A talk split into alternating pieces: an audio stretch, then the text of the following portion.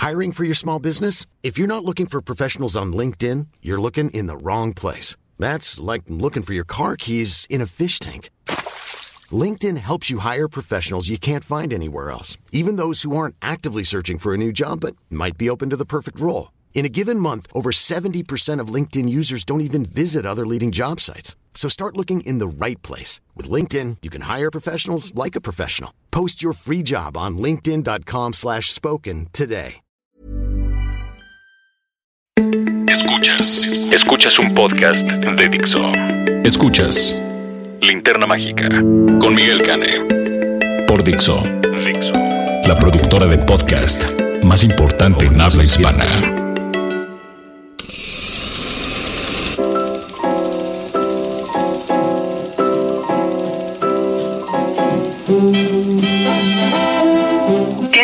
Mis queridos escuchas que descargan este podcast, nos visitan en la página de Dixo, están suscritos por iTunes o que de algún modo u otro se las ingenian para escucharnos semana a semana en la linterna mágica? Hoy celebramos 60 semanas, 60, cuéntenlas, de estar trayendo a ustedes clásicos de la cinematografía, recomendaciones domésticas y desbaratando habitualmente la recomendación semanal. Eh, yo soy Miguel Cane, es un placer platicar con ustedes.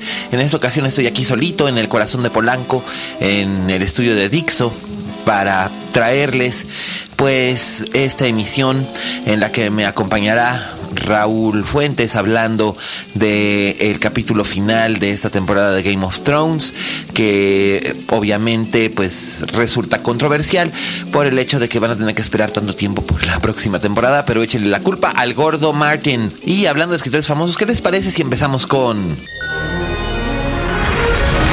la crítica de la semana?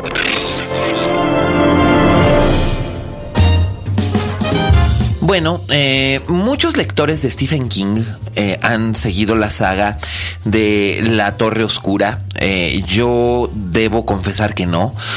francamente, nunca pude entrarle a este universo que él creó como su respuesta a El Señor de los Anillos a la versión americana.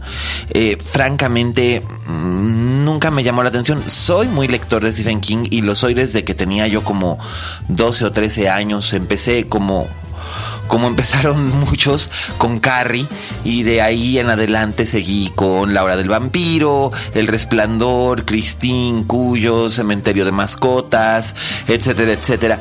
Pero eh, nunca le pude entrar a La Torre Oscura, en parte porque pues, es una serie muy larga y yo no suelo ser afecto a leer novelas en serie, no me gusta, pero aparte porque la temática como que nunca me llamó la atención. En todo caso, las que siempre preferí fueron las que escribió con el enormísimo Peter Straub, que eran El Talismán y Black House y que se supone que están haciendo una tercera parte, pero I am not sure. En tanto Peter como King no sueltan em, prenda y eso está muy bien. Em, pero a lo que voy es a esto.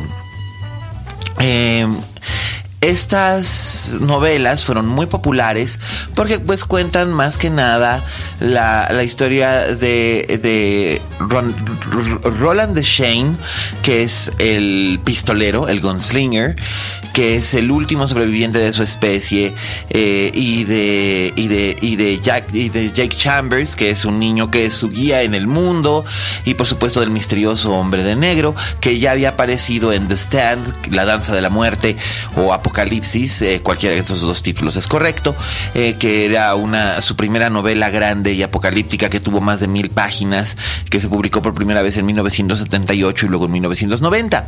Este, bueno, pues esta estas, novelas básicamente trataban de mundos paralelos, viajes en el tiempo, un, universo completamente distinto donde los gunslingers se dedicaban a combatir el mal y bueno, ahora está tratando de devolver el balance a su mundo y para esto le ayuda a un pequeño. Y básicamente esa es la trama de la película que se estrenó este fin de semana, eh, que presenta Sony Pictures y que la verdad es que la película es mala.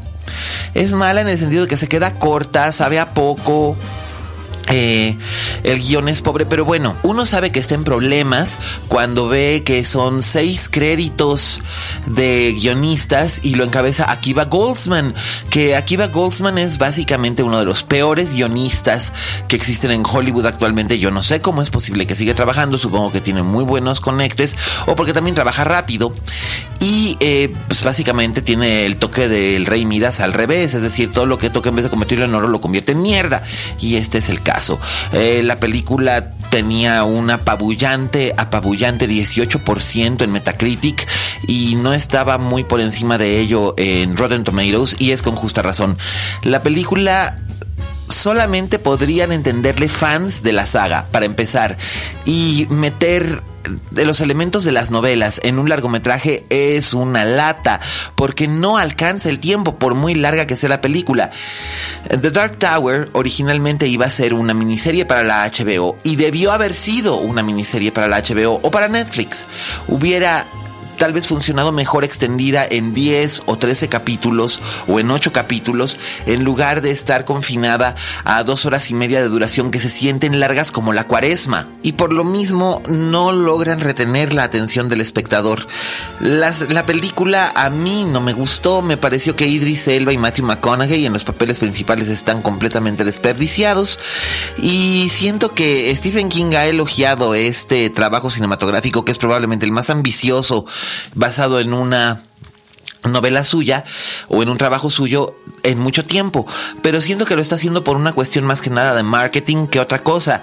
Aunque bueno, tomemos en cuenta que Stephen King elogiaba a la versión eh, hecha para televisión del Resplandor que hizo como un capricho eh, porque nunca le gustó la versión de Kubrick. Y es muy respetable que no le haya gustado la versión de Kubrick siendo el autor de la novela. Pero em, digamos que el resultado es un poco... Meh, no más bien un bastante. Meh entonces no vale realmente la pena, eh, sobre todo porque el espectador casual no va a entender muy bien de qué va el asunto, porque tiene una severa crisis de identidad. No sabe si es una película de terror, no sabe si es una película de fantasías, no sabe si es una película de aventuras o si es todo junto, porque no funciona como todo junto. Entonces, pues la verdad es que me da mucha pena, sobre todo porque realmente hay muy buenas películas basadas en novelas de Stephen King. Ahí está eh, Carrie, la versión original, está El Resplandor de Kubrick, por supuesto. Está también Christine de John Carpenter. Está The Dark Half o La mitad oscura o La mitad siniestra, dirigida por George A. Romero, que aunque casi nunca nadie la vio porque tuvo problemas para exhibirse por una cuestión de su estudio, es una gran, gran, gran, gran, gran película de Romero y es una espléndida adaptación de Stephen King. Y entonces por lo mismo creo que ha tenido mejor suerte el escritor cuya obra ha sido más veces llevada al cine después de Shakespeare. Eh, pero la verdad, este, pues, como que no, nomás no jaló el asunto y pues estén prevenidos. Si no la han ido a ver, yo francamente les recomendaría que vieran alguna otra cosa. Todavía está en cartelera Sierra Nevada, que también es larga, pero vale mucho la pena. O que esperen al estreno de Atómica, que se pospuso y será este viernes. La verdad es que es mejor eh, no, no ver eh, pagando un precio elevado como se paga en los cines por algo que realmente no vale la pena. Espérense a que esté en Netflix, que no tardará mucho. Y seguramente, tal vez viendo la pausada, a su propio ritmo. En televisión quizás funcione de otra manera, pero realmente es una pena porque hay muchas cosas buenas de Stephen King. Ya viene It, la nueva adaptación, esta vez hecha para el cine, porque la versión original, mucha gente trata de pensar que es la versión de 1990 o creen que fue hecha para cine en Estados Unidos. No, se hizo en dos partes para la televisión y en este caso, bueno, pues también se van a hacer dos películas de It, una ambientada en 1989 y otra ambientada en 2017. Entonces, pues bueno, em, esperemos a ver qué tal, qué tal funciona esa película, porque definitivamente La Torre Oscura, pues no, no, nomás no, no jala. Y bueno, ahora eh, voy a enlazarme a Guadalajara con el enormísimo Raulito Fuentes, arroba Oye Fuentes, para que él les hable en los próximos 10 minutos acerca del capítulo final de la temporada 7 de Game of Thrones, que la verdad eh, ya causó bastante polémica por el hecho de que no se estrenó en el momento en el que se debió haber estrenado que la gente esperaba que se estrenara, que era la primavera. En su lugar se estrenó eh, Little Big Lies, que le fue bastante bien. Y ahora va, este, ahora van a tener que esperar algún tiempo bastante largo, probablemente dos años, para el cierre de esta, de esta serie, que la verdad todo el mundo se enamoró de ella y no me parece que esté mal, aunque siento que en esta última temporada eh, es más hype que otra cosa, pero bueno, dejemos que sea Raúl Fuentes el que nos hable acerca de ello. Adelante, Raulito. Oye, Fuentes. Hola, ¿qué tal? Esto es Oye Fuentes, el espacio que Miguel Cane me brinda en la linterna mágica. Yo soy Raúl Fuentes y a mí me encuentras tanto en Twitter como en Instagram como arroba Oye Fuentes. Híjole, pues estoy grabando este podcast, esta participación, justamente después de que se transmitió el domingo, pues el último capítulo de la temporada número 7 de Game of Thrones, de Juego de Tronos, esta serie que pues es la más vista, la más descargada ilegalmente del mundo, esta serie que comenzó en HBO en el año 2011 y que está basada en la serie de libros escritos por George R.R. R. Martin, pues yo creo que híjole, hay muchísimo de qué hablar, entonces voy a tratar de irme como por puntos. Eh, como vale la pena más bien recapitular el último episodio y no tanto la temporada en sí, pues me voy a centrar sobre todo en este último episodio que pues tuvo una duración de casi hora y media y que eh, pues fue pues no sé, no sé, todavía lo estoy digiriendo un poco. Sí me gustó mucho, me, me parece que es uno de los episodios que han tenido mejores diálogos, mejores escenas, sobre todo las que tienen que ver como con diálogos entre personajes, cuando se, se, manifiestan, cuando están negociando qué es lo que van a hacer para resolver este gran problema que tienen todos los personajes, que son pues los caminantes blancos, que, se acerca ya a este ejército y que ahora tiene un dragón, aunque ellos no lo sepan. Me gustó mucho la primera parte de este episodio en la que los personajes pues estaban realmente explicando por qué sí o por qué no valdría la pena hacer una tregua y sobre todo este momento en el que Tyrion tiene que hablar con su hermana, con la reina Cersei, para convencerla de que pues tienen que dejar a un lado las rencillas, tienen que dejar a un lado pues todas las cosas que traen del pasado para centrarse en este gran problema y ya después pues ver de qué manera solucionan sus diferencias. Eh, eso tengo que decir que sí me parece bien escrito, me parece que los actores están muy bien en su papel, pero también me decepciona un poco que Cersei, que había demostrado en, a principios de la temporada, o incluso en la temporada pasada, que es una mujer desalmada y que es una grandísima villana, eh, pues no le hiciera nada a Tyrion, o sea, lo dejó ir a pesar de que pues tenía, tenía la cabeza de Tyrion servida en bandeja de plata para, para acabarlo, igual también con, con su hermano Jamie en unas escenas mucho más adelante en la que vemos que por fin esta eh, dupla de, hermanos gemelos que, se habían que se, habían encontrado para, hacer cualquier cosa, que de hecho pues ya tenían tres hijos y están esperando un cuarto, pues ahora sí rompieron relaciones y, pues eso también que, que esta traición que llamaba Cersei de Jamie que le hizo no haberla castigado me parece una falla monumental de parte de los guionistas porque pues ya sabemos que Jamie es uno de los personajes consentidos y no haberlo matado, pues me parece que sí fue un, punto débil. Eh, yo esperaba que hubiera por lo menos pues dos muertos. Tuvimos uno de los muertos más importantes de la serie, que es Meñique, que es Lord Baelish, que murió de una manera eh, sorpresiva, interesante por decirlo menos. Pero yo sí creo que hacía falta un muertito más y que fuera un muertito de los pues de los principales por ahí. No sé si ubiquen a este eh, crítico llamado John Campia. Él es un él tiene un blog y tiene un, canal de YouTube en el que pues hace sus predicciones y eh, por ejemplo hizo una predicción de que la, persona que iba a morir en el último episodio pues era Daenerys Targaryen. Me parece que estaba de lo más equivocado porque pues pues ella todavía tiene dos dragones con los cuales pelear. Eh, pero sí esperaba un muertito. Yo esperaba, no sé, si no fuera Daenerys o Jon Snow, pues a lo mejor Tyrion hubiera sido súper sorpresivo. O igual Arya. Arya, eh, pues esa fue como la vuelta de tuerca que nos, que nos dio la serie porque Sansa nos hizo creer que estaba que, estaba manipulada por, por Lord Baelish iba, iba a matar a su hermana menor y al final de cuentas pues vimos que no, Arya terminó matando a Lord Baelish en, una escena pues sí como les, como les comento interesante y muy, muy sorpresiva pero, pero quitando eso digamos que ay, creo que hizo falta mucho más acción. Digo tenían casi hora y media de programa y mucho se les fue ahora así como como en diálogos como por ejemplo este diálogo que tuvieron Jon Snow y, y Theon Greyjoy en el cual pues creo que lo, sobresaliente de, esta secuencia y la posterior es que por fin, digamos, este personaje eh, se pudo redimir, pudo, pudo matar a, su contrincante para pues convencer a los demás de que fueran a rescatar a su hermana Yara.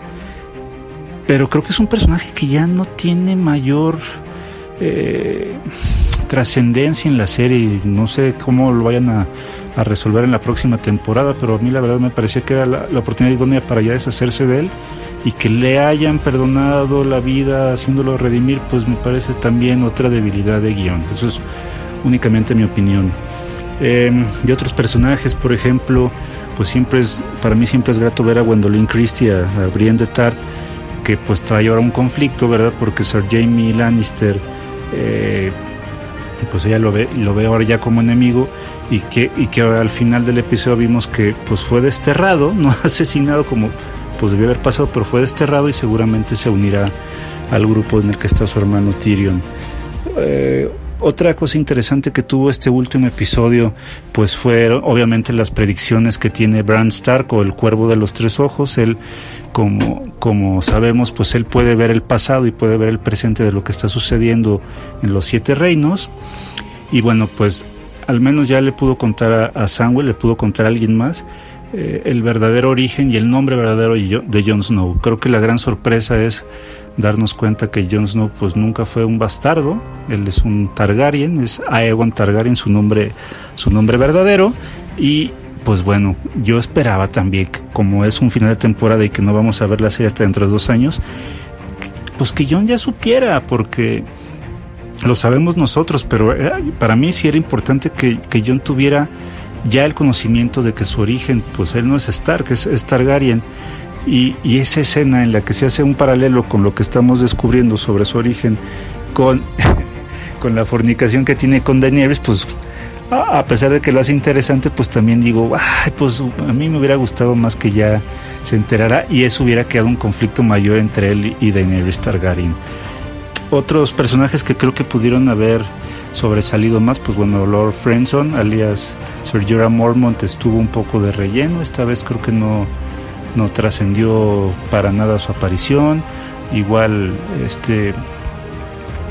Varys, a mí me gusta mucho ese personaje de Varys, aunque pues tampoco, pues ni, siquiera, creo que ni siquiera tuvo una, una sola línea de diálogo. Extraña a Melisandre, yo sí soy fan de, de Melisandre la Bruja Roja, que pues al menos ya tiene amenaza de muerte, entonces supongo que sus participaciones desde ese momento son más que esporádicas. Y bueno, hablemos también pues de la última gran secuencia que tuvo este episodio, que fue la destrucción del muro. El muro, pues como saben, es uno de los eh, de las locaciones, de los puntos referenciales más importantes de toda esta serie. Y pues bueno, el, el, grupo de los caminantes blancos, de estos zombies de Game of Thrones, pues han demostrado que tienen un gran músculo y ahora con su con su nuevo dragón que no termino de entender si lo que está escupiendo es pues es hielo o es fuego fuego azul pero bueno lo que lo que sucedió en esta última secuencia pues que sí fue eh, pues muy impactante ver fue que el, muro pues ya ya se acabó el muro y entonces ya la, la horda este gran ejército de caminantes blancos pues ya tiene eh, su paso libre para pues adueñarse de todo eh, e ir a empezar a matar a todos los, los personajes de esta serie que pues podremos, que sabremos qué es lo que pasa con su conclusión hasta dentro de dos años. Eh, lamentablemente pues la serie regresa en el año 2019 y regresa si no me equivoco con únicamente seis episodios. Esta última temporada, esta séptima temporada tuvo siete en lugar de los diez que habían tenido las seis anteriores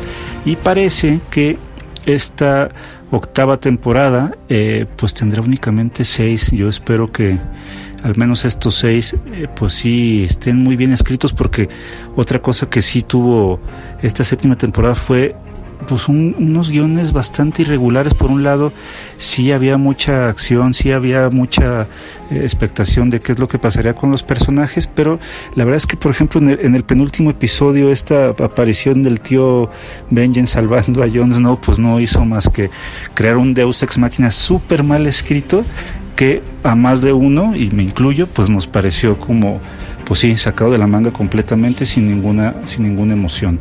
Eh, pues nada, yo creo que la séptima temporada de Game of Thrones tuvo más aciertos que, errores, pero sin lugar a dudas es como una de las series que se prestan para dialogar y dialogar y dialogar. Sabemos que cada que termina un episodio de Game of Thrones, pues Twitter estalla y pues yo quisiera que de alguna manera pudiéramos recuperar esas, esas conversaciones. ¿A ti qué te pareció la temporada? ¿Te gustó? ¿No te gustó?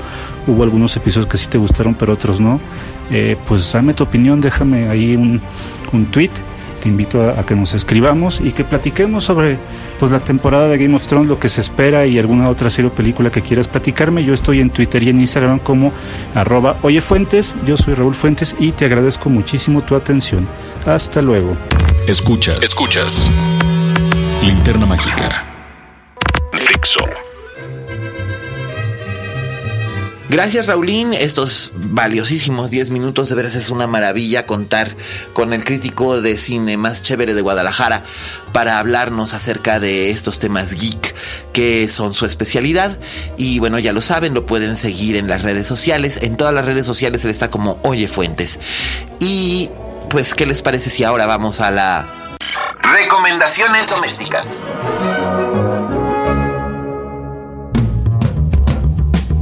Bien, eh, bueno, pues la recomendación doméstica también va a ser más bien como una advertencia doméstica y por supuesto vamos a estar hablando de, o voy a estarles hablando de The Defenders, que pues estábamos esperándola con mucha ilusión, ya había estado aquí Steve TV y nos había hablado acerca de que se veía padrísima y de, y de, y de hecho en efecto se veía padrísima, pero pues el resultado ha sido más bien como como pobre en el sentido de que eh, pues hubo mucho ruido y muy escasas nueces.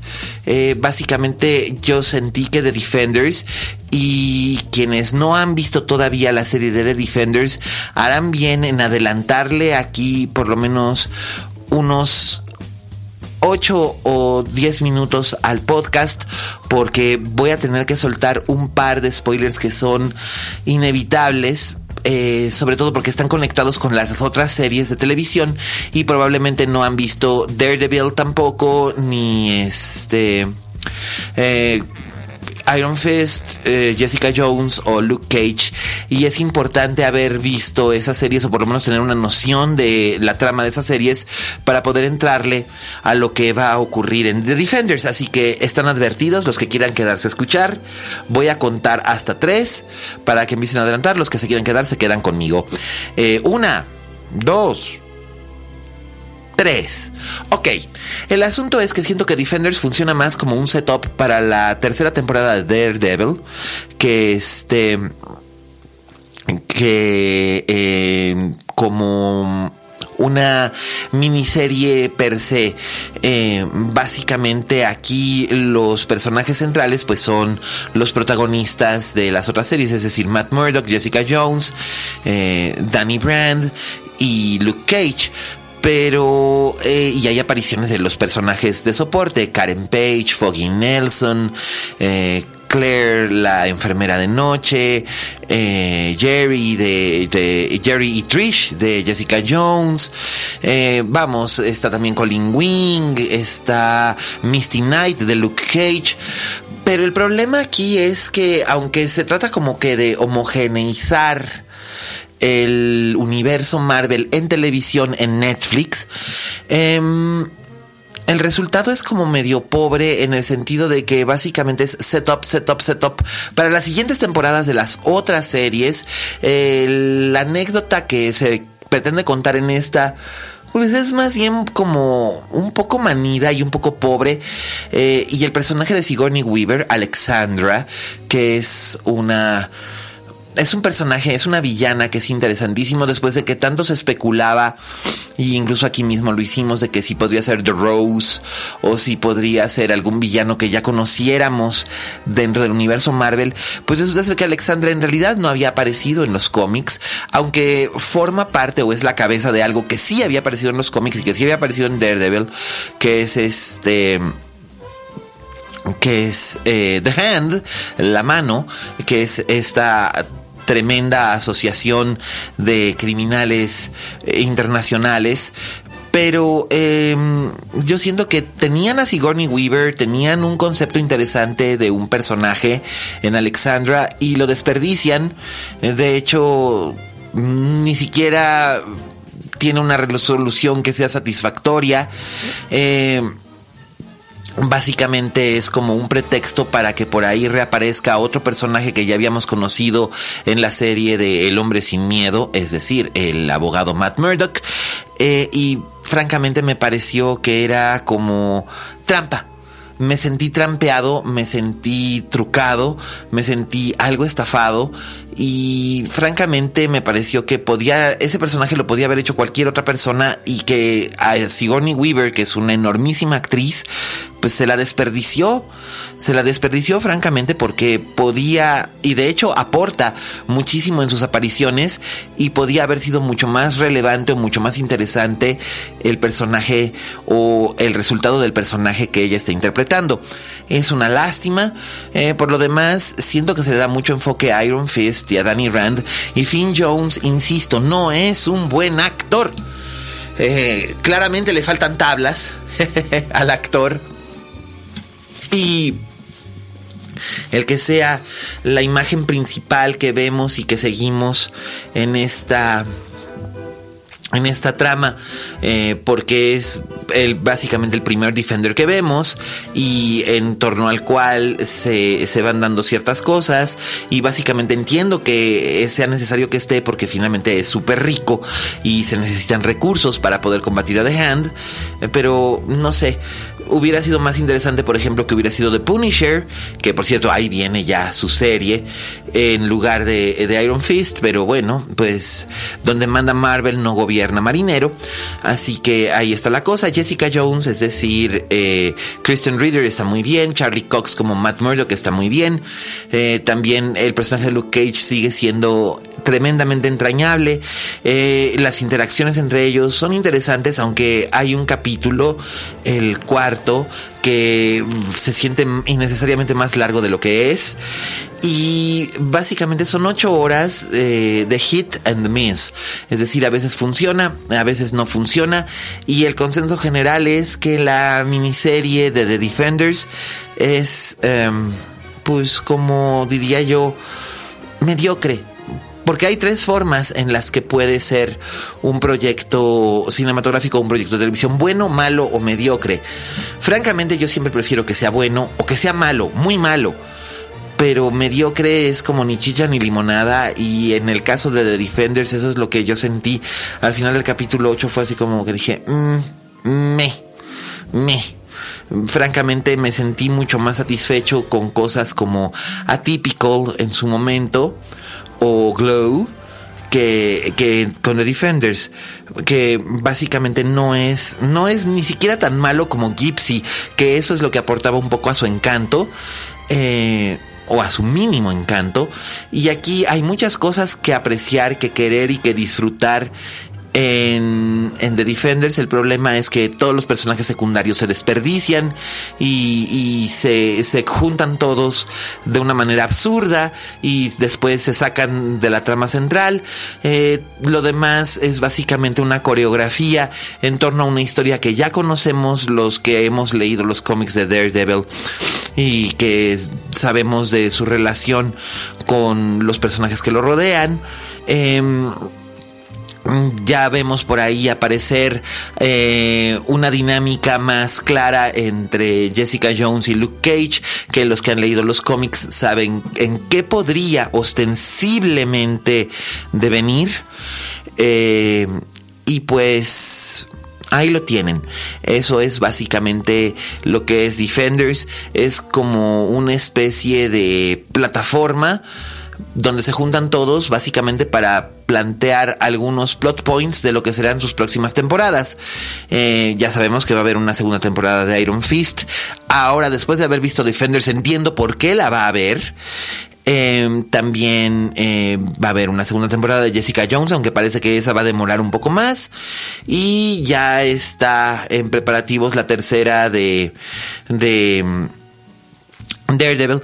Y bueno, no es un spoiler realmente decir que eh, los personajes eh, han cambiado han madurado, ha transcurrido un periodo de dos años desde que comenzó este universo Marvel en Netflix y está muy bien, sigue estando conectado con el, con el universo cinematográfico, lo cual es siempre de agradecer, pero no sé muy bien qué es lo hacia dónde Jeff Lowe y compañía vayan a ir ahora, porque siento que fue así como que con mucha tibieza que se acercaron hacia la conclusión de esta serie y pues básicamente fue poner como como semillitas pero pues los que ya conocemos a los personajes, conocemos los cómics y sabemos, hemos dado seguimiento a nivel industria de qué es lo que ha estado ocurriendo con esta serie o estas series, este universo de series, pues ya sabemos que realmente mucho de lo que van a ver aquí en realidad solamente es setup. Y si hay algo que a mí me molesta profundamente es eso, que me estén llevando, llevando, llevando, llevando, llevando para darme una conclusión manida y algo torpe para lo que en realidad acaba siendo únicamente un anticipo de otra serie que voy a ver más adelante. Y la verdad, siento como que me usaron. Pero bueno, esa es mi opinión muy personal. Y si ustedes están escuchando este podcast, pues básicamente es porque están buscando esta misma opinión. Y bueno, pues aquí la tienen. Podrán estar o no de acuerdo. Mándenme sus comentarios con el hashtag linterna mágica. Y yo con mucho gusto, pues ahí le entro y lo comento con ustedes en redes sociales. ¿Y qué les parece si ahora nos vamos a el postre, que es nuestro... El, clásico, de la, semana.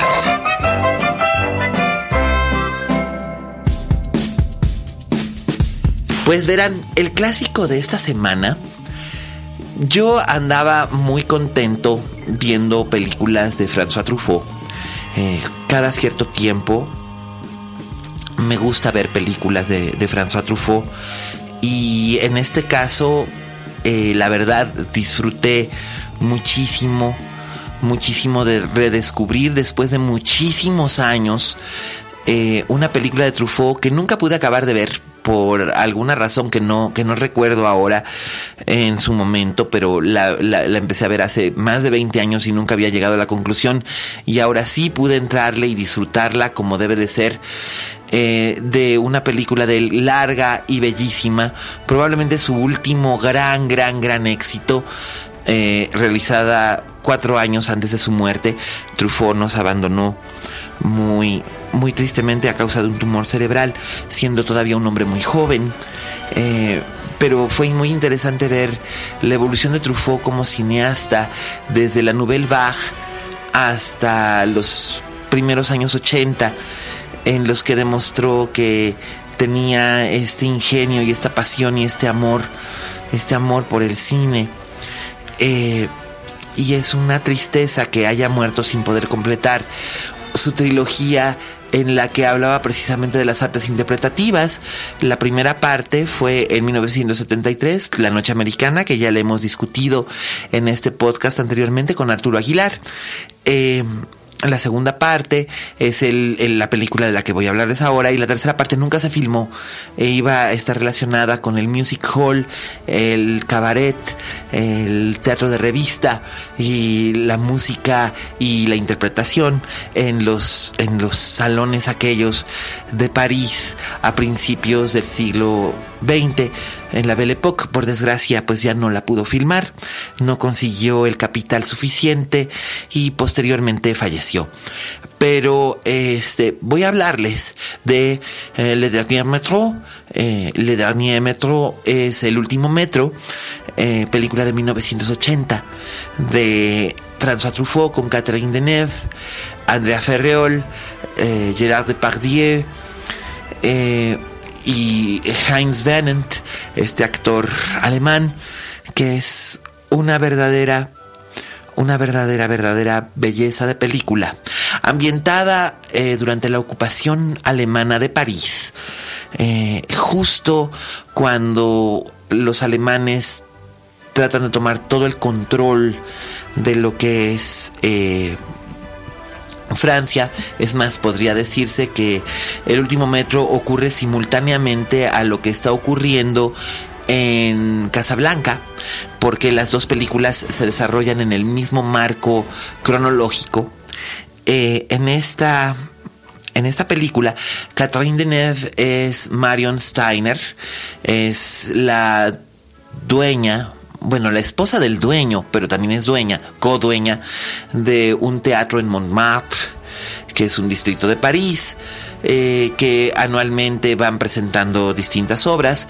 Su marido, interpretado por Heinz Venent, eh, tuvo que huir de Francia por la persecución eh, antisemita eh, instigada por los nazis entre los franceses y el sentimiento antisemita es muy fuerte incluso entre los franceses que denuncian a sus vecinos, a sus eh, conocidos, incluso a sus parientes lejanos por ser judíos para que sean eventualmente enviados a los campos de concentración y a la solución final que todos conocemos.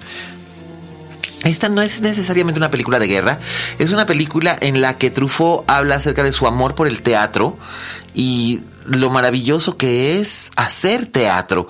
Y esto es algo que personalmente a mí me toca mucho porque soy, este, pues ustedes saben, soy dramaturgo y también le hago a la producción teatral, todavía de un modo muy, muy indie, pero pero es fascinante ver la obra dentro de la obra, el trabajo que hace Truffaut amorosamente, sobre todo entre Depardieu, que interpreta al actor joven que contrata la compañía para protagonizar esta obra teatral.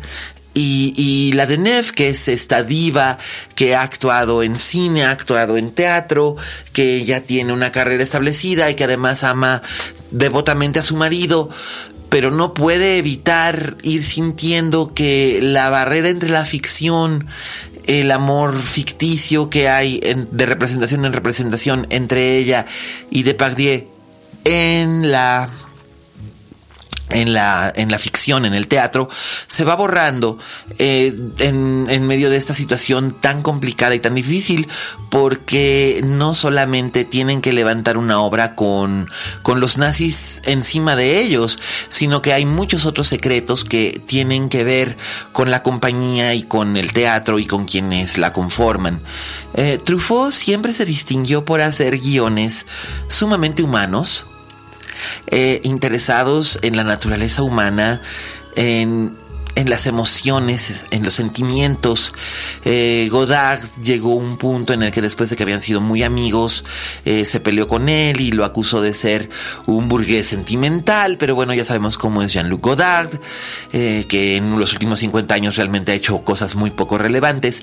Y yo no sé si hubiera vivido François Truffaut y hubiera vivido 30 años más, ¿qué cosas hubiera llegado a hacer? No lo sé. No lo sé, pero, pero esta película es maravillosa. Esta es su última, realmente su última gran película. Es, es hermosa, está bellísimamente fotografiada, nada menos que por Néstor Almendros, que si ustedes no lo saben, Néstor Almendros es, era un formidable cinefotógrafo de origen catalán que se formó en la Escuela de Cine de Roma y después en Cuba, eh, que apoyó a la Revolución cubana hasta que ésta se convirtió en un régimen totalitario y sobre todo un régimen homófobo.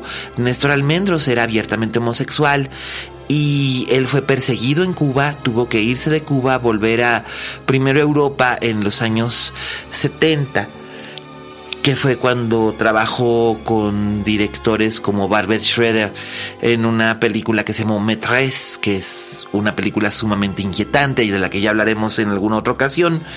Eh, posteriormente también dio el salto a Hollywood. Él trabajó directamente con Terence Malick en la memorable Días del Cielo hizo un trabajo bellísimo. También trabajó con Robert Benton en un par de películas, en Still of the Night y sobre todo en Kramer vs. Kramer. Eh, donde hace este trabajo bellísimo con Meryl Streep. Eh, también trabajó con Alan Pakula en La decisión de Sophie. Esa escena demoledora de la decisión de Sophie o la decisión de Sofía eh, la filmó él. Y en este caso, Almendros, que también nos dejó siendo muy joven a consecuencia del SIDA, eh, Almendros nos regala unas tomas maravillosas de este lugar imaginario que se filmó todo en una fábrica de lactos que había cerrado en las afueras de París y Truffaut de un modo prodigioso lo convirtió en un estudio cinematográfico que no se nota realmente que es un estudio a menos de que sea necesario que se note que es un foro eh, en las escenas de interior en el teatro. Es un trabajo bellísimo el que hace Almendros de manos de Truffaut, eh, la, cómo capturan la belleza de Catherine Deneuve, que en ese momento estaba en la flor de su edad, tendría unos 36 años eh, Catherine Deneuve cuando hace esta película, 35 o 36 años, una mujer bellísima, elegante, refinada y a la vez llena de pasiones que se permite mostrar, cosa que no podía hacer con Buñuel, por ejemplo, en Belle de Jour o en Tristana o en El ansia de Tony Scott, que sus pasiones tenían que estar escondidas y apenas hirviendo bajo la superficie elegante. Aquí sí las deja salir, porque además es una actriz que interpreta a una actriz. Eh, lo que yo pudiera decirles del último metro sin arruinárselas es que es una película especialmente dedicada para aquellos que no solamente aman el cine, no solamente los cinéfilos como los que escuchan este podcast, sino que también es una película dedicada a los que amamos el teatro, a los que hacemos el teatro, a los que nos hemos quedado sin camisa por el teatro y que sin embargo estamos completamente dispuestos a volverlo a hacer. Eh, el último metro, su título responde al toque de queda que había en París entre 1940 y 1944, los cuatro años de la ocupación. Eh, a las 11 de la noche salía el último tren del sistema de metro de la ciudad y todos tenían que volver a casa antes de esa hora. Y juega un papel importante, del mismo modo en que juegan un papel muy importante otros temas en los que Truffaut, con los que Truffaut, o a través de los que Truffaut denuncia, eh, critica, comenta eh, el nazismo que él tuvo que vivir durante la época de la ocupación siendo un niño. De hecho, en sus películas ocasionalmente suele haber un niño. Ustedes recuerdan los 400 golpes. Antoine Doniel, el personaje principal de esta saga de los 400 golpes o la saga de Antoine, es, es el mismo. Es una variación del mismo en su infancia, adolescencia y posterior edad adulta y juventud. Aquí vemos a este niño que es Jacot, uno de los personajes de, la película, que es básicamente una variación de Truffaut, igual que el personaje del director de la obra es una variación de Truffaut. E incluso el personaje de Catherine Deneuve es una variación de Truffaut. Siempre hay un pedacito de François Truffaut en todos sus personajes y es profundamente eh, sentimental, sí.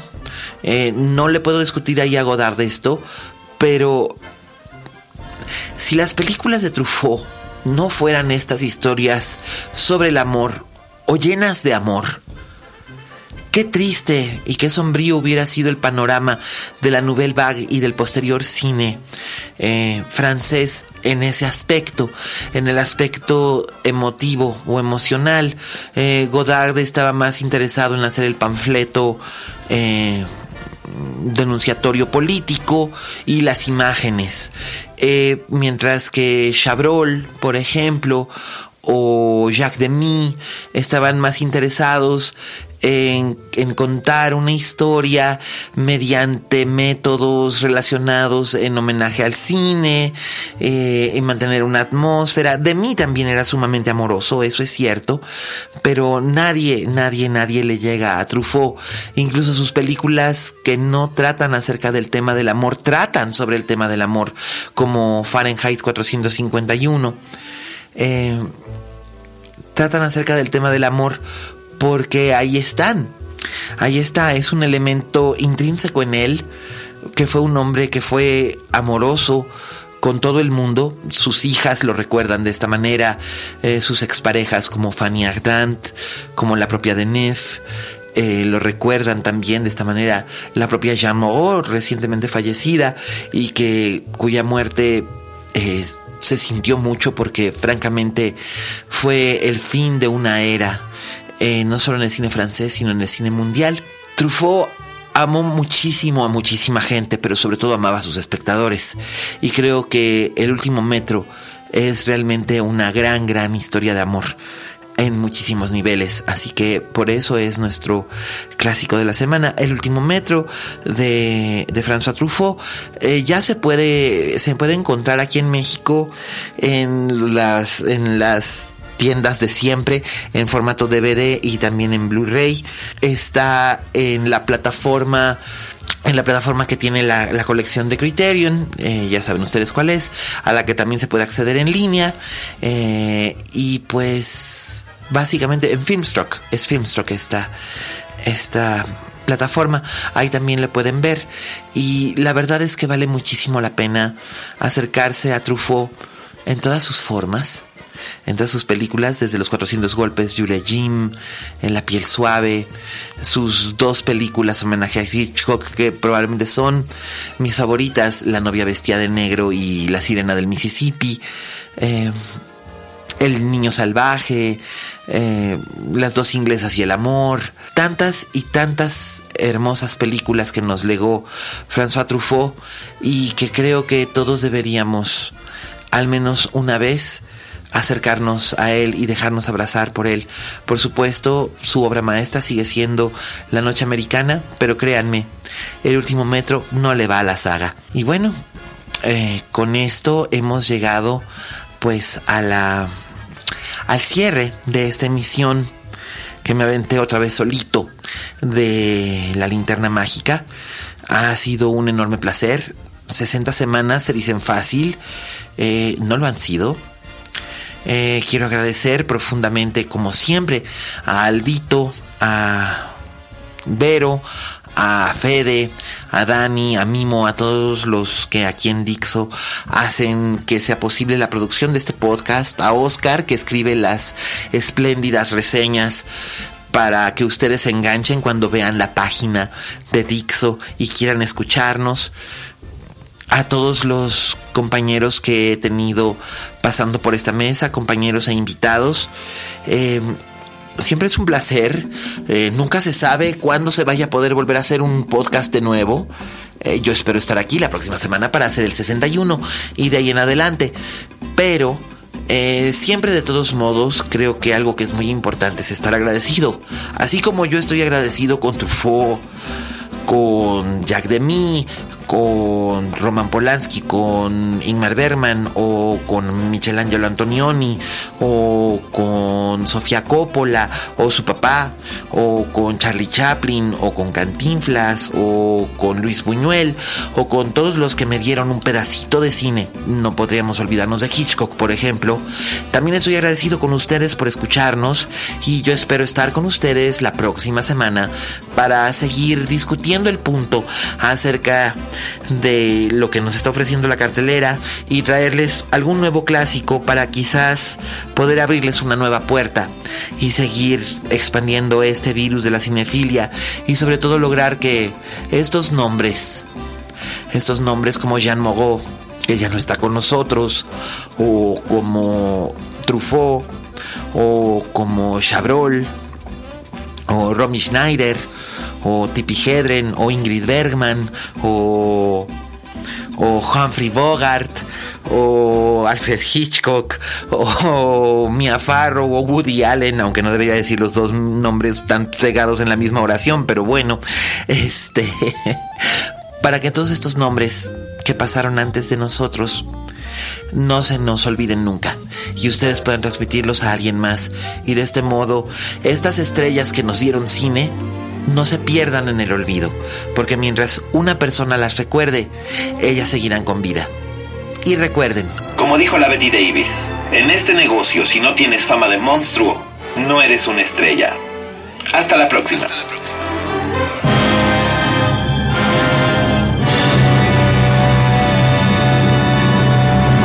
Dixo presentó Linterna Mágica con Miguel Cane.